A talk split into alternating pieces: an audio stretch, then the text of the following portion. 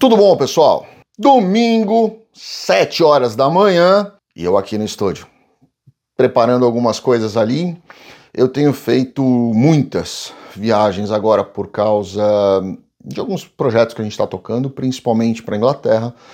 É, tenho ido muito para Ventimiglia, quem não conhece Ventimiglia ali, é uma, uma cidade na, na, na Itália ali, bem na parte superior, perto da França, perto da divisa ali com a França, na verdade perto da divisa com Mônaco, né, que Mônaco é um principado sul da França ali. É, bem ali naquela, naquela região, é um lugar que a gente tem feito algumas coisas ali, eu tenho algumas, algum, alguns contratos ali e aí a gente acaba tendo facilidade para se locomover para alguns lugares. Então ali foi uma coisa super legal. Voltei aqui para lá, recém, agora, daqui alguns dias. Então eu já estou deixando vários vídeos gravados aqui para vocês. Vocês vão ver que às vezes eu tô com a mesma roupa, mas não quer dizer que eu estou usando a mesma roupa todo dia. Quer dizer que eu gravei vários vídeos no mesmo dia, certo? Então vamos lá, hoje eu quero falar uma coisa para vocês aqui, quero discutir uma situação, porque esse último vídeo que eu gravei sobre, sobre comentários dos haters, né?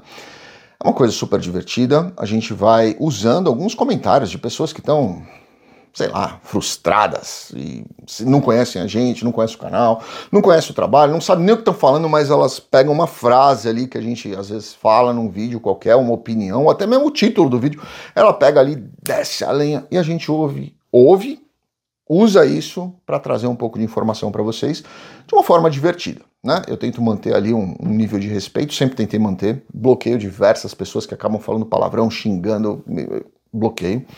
Então eu, eu tento manter dessa forma para a gente trazer informação de uma forma divertida, brincando. Estou tentando fazer uma vez por semana, se der, Deus, se não der, gravo a 15 dias, uma vez por mês, não importa, mas a ideia é trazer de uma forma divertida, com um pouco de didática, ensinar algo que possa ser legal para as pessoas, brincando, tá? Mas o que, que aconteceu?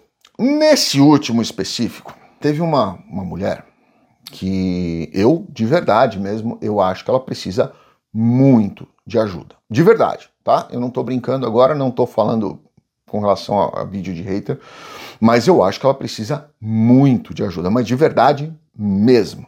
Tá? Ah, e eu convido vocês, eu vou até pedir pro pessoal da edição aqui deixar o vídeo aqui na descrição desse aqui para vocês clicarem irem de lá para lá direto. Foi o meu último vídeo aí sobre comentários dos haters e tudo mais.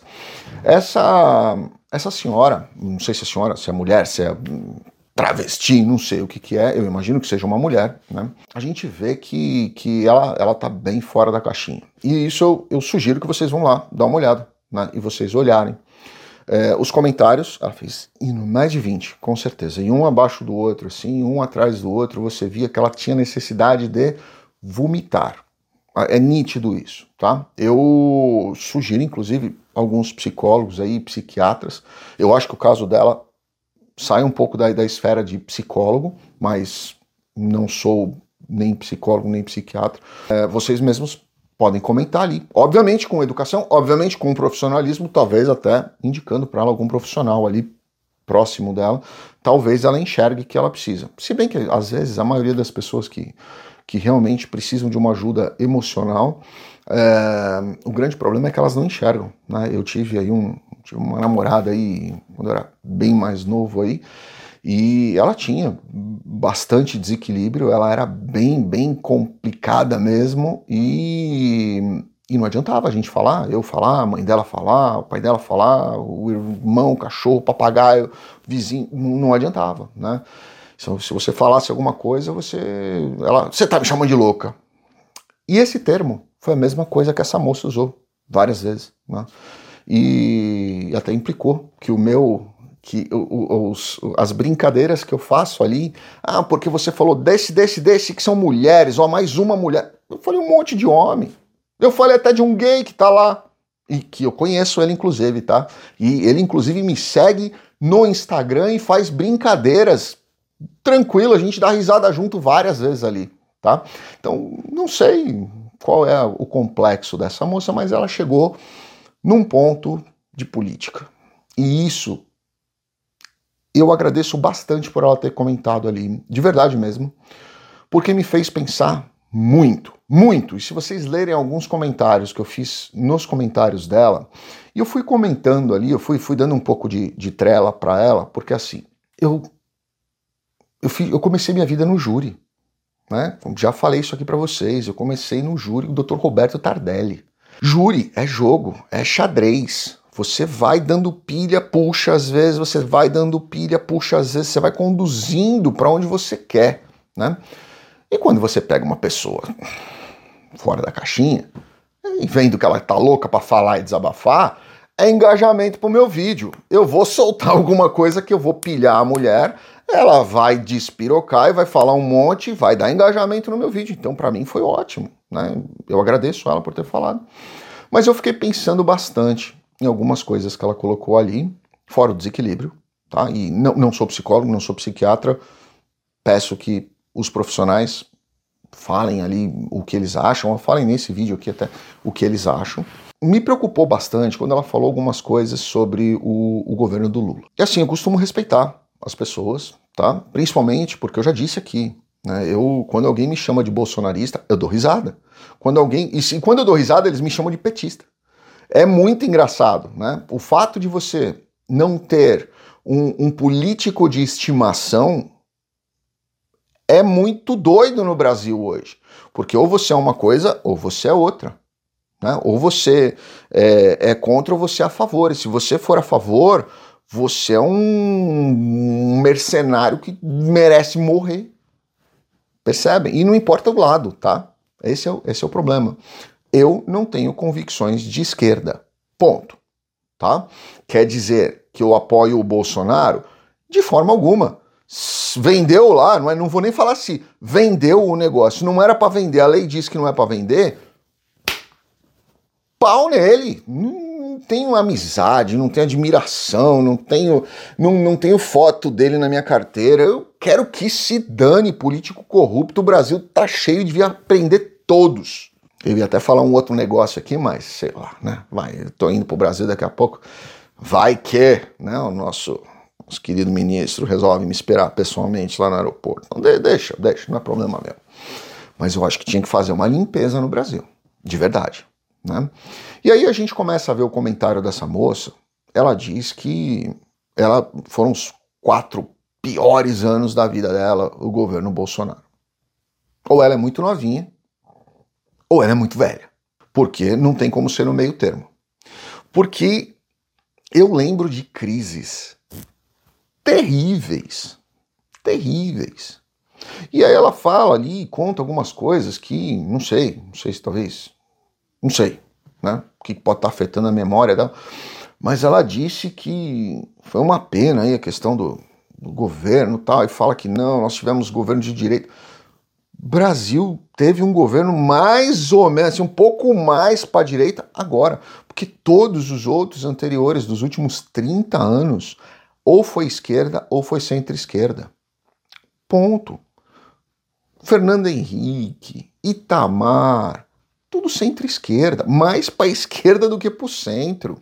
Ah, não, não é. O Fernando Henrique foi parceiro do meu tio que foi assassinado. Leia o livro Márcio o Guerrilheiro, tá? Márcio Toledo o Guerrilheiro. Meu tio, irmão do meu pai, foi morto porque ele era da LN morto pelos próprios companheiros dele. Leia lá o livro. Deve ter na internet, vocês vão achar a história aí. Quando ele se recusou a cometer assassinatos em nome da ALN, os companheiros dele mataram ele. Socialista. Fernando Henrique estava no mesmo grupo. Grupo contrário ali, que fazia outras badernas, era Dilma, Lula e a galera deles, né, que já tiveram várias vezes aí frequentando é, as cadeias do Brasil. Então me preocupa muito a ignorância com que as pessoas proferem palavras, pegam essas palavras de outras pessoas que são tão capazes quanto Felipe Neto. Eu não sei se vocês viram o vídeo do Felipe Neto ali, ele fala, meu Deus do céu. Ele fala, não, não, o Lula agora vai tarifar o Shopee porque já devia tarifar. Não, é, é, é doído, mas tem que fazer porque ele é honesto. Ô Felipe Neto! Você vai falar pra mim que Lula é o Neto? Cara, você. Desculpa, cara. Desculpa. Desculpa. Ô, ô ministro Alexandre.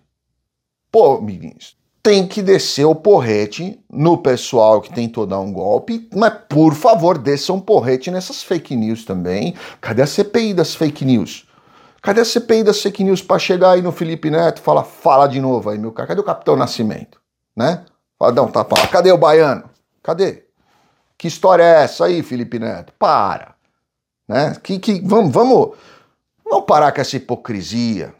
E você que é pai, que tem seu filho aí, vendo o Felipe Neto falando as coisas dele lá. Hã? Todes. E aí?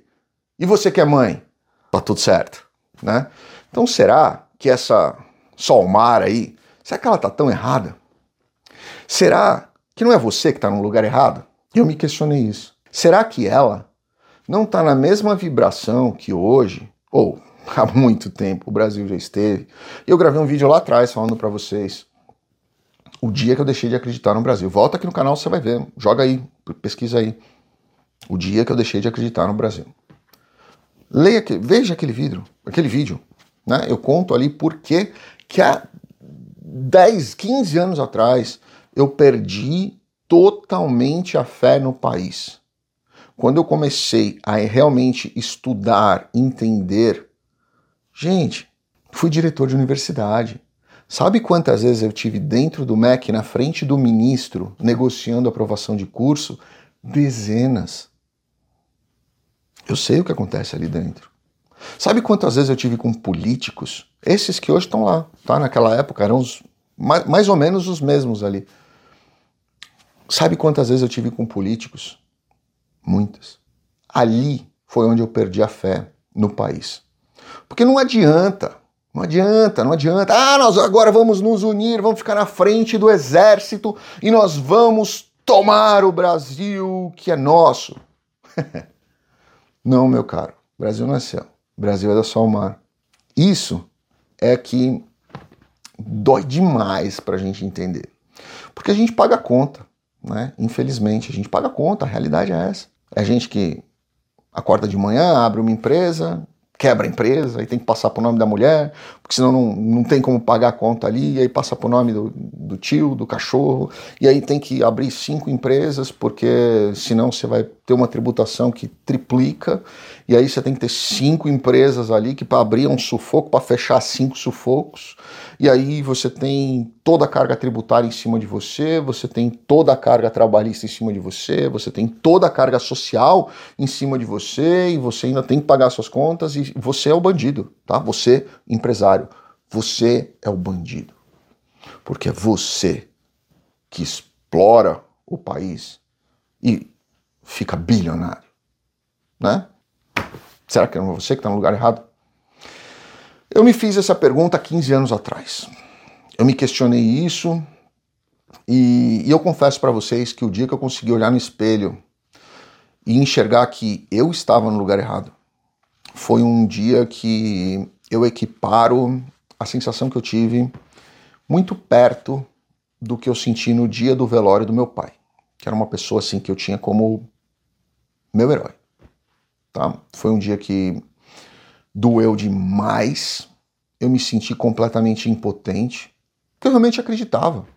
Né? Meu pai, pô, meu, meu pai, meu avô, sempre foram empresários. Eu cresci em empresa, sempre cresci com essa história. Não, você precisa fazer, girar, fazer, girar, fazer, girar, crescer, ampliar, ampliar, ampliar e olhar, buscar. E eu, eu fazia isso e não saía do lugar. E aquilo me dava um desespero, porque era o medo de uma ação trabalhista, era o medo de um, um alguém reclamar e usar o Código de Defesa do Consumidor e eu ia tomar pau, porque essa é a realidade. E para de mentir para você, você que é empresário, para de mentir. Porque se você fizer alguma coisa, mesmo que esteja certa, se um vagabundo for reclamar de você, você é o vilão. Sempre vai ser o vilão. E isso é cultural no Brasil. E aí eu me questiono, né?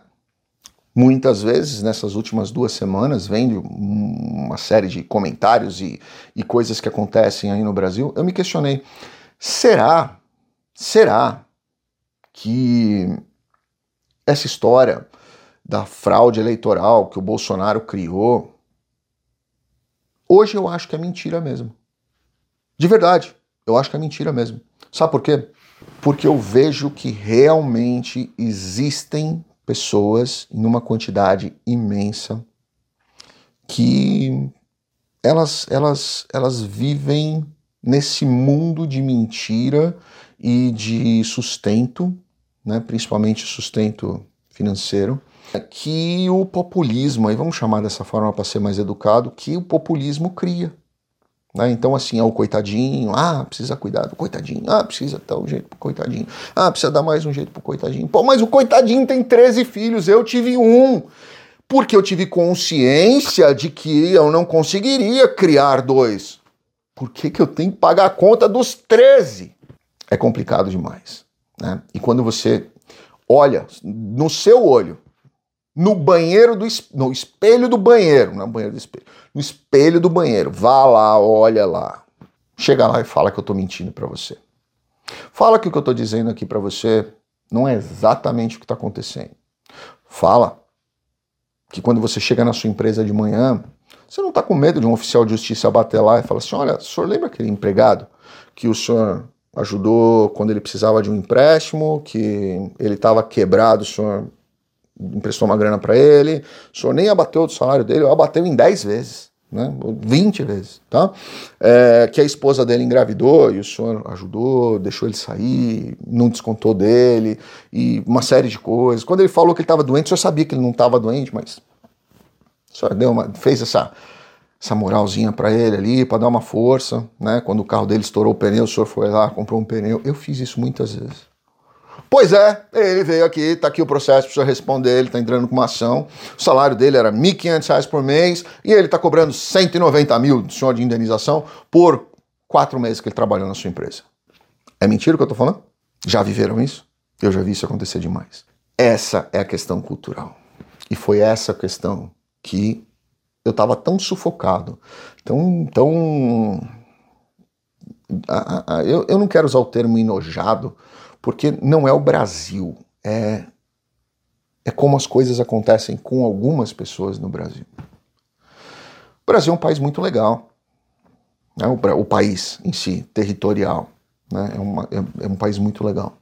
O clima é muito legal, a gente não tem terremoto, a gente não tem vulcão, a gente não tem nem furacão, nem tornado. Eu peguei três furacões aqui, peguei uns três, quatro tornados aqui. Vocês não têm ideia do estrago que faz. A gente não tem no Brasil. Mas a gente tem coisas que destrói talvez até mais, porque essas coisas destroem a alma da gente e a ignorância das pessoas que escutam essas histórias e por elas estarem ganhando alguma coisa, alguma vantagenzinha merreca, elas acham que aquilo ali é a salvação delas. Felipe Neto, vão tarifar o Shopee.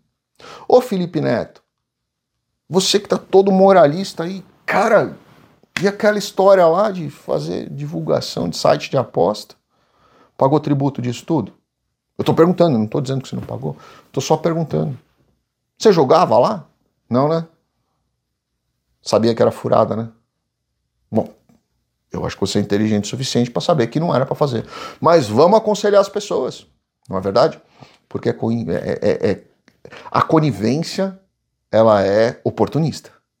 Ela traz aquilo que é importante para você. Então, se eu estou ganhando dinheiro, dane-se o resto. Aí você pai, você mãe, tá lá seu filho vendo o moço pintar o cabelo de cor de rosa, falar todes, né? E falar sobre uma série de coisas aí que inclusive acabou tomando um processo e uma série de outras questões que hoje enaltecem o Brasil e me faz pensar: será que eles estão no lugar certo? Ou será que nós? Eu não, graças a Deus, não. Mas será que as pessoas que ainda estão lá são pessoas que eu amo, meus amigos, minha família, né? Será que eles não estão no lugar errado? Será que será que tem salvação? Deixa essa pergunta aí para vocês. Comenta aqui. Grande abraço. Fiquem com Deus. Obrigado.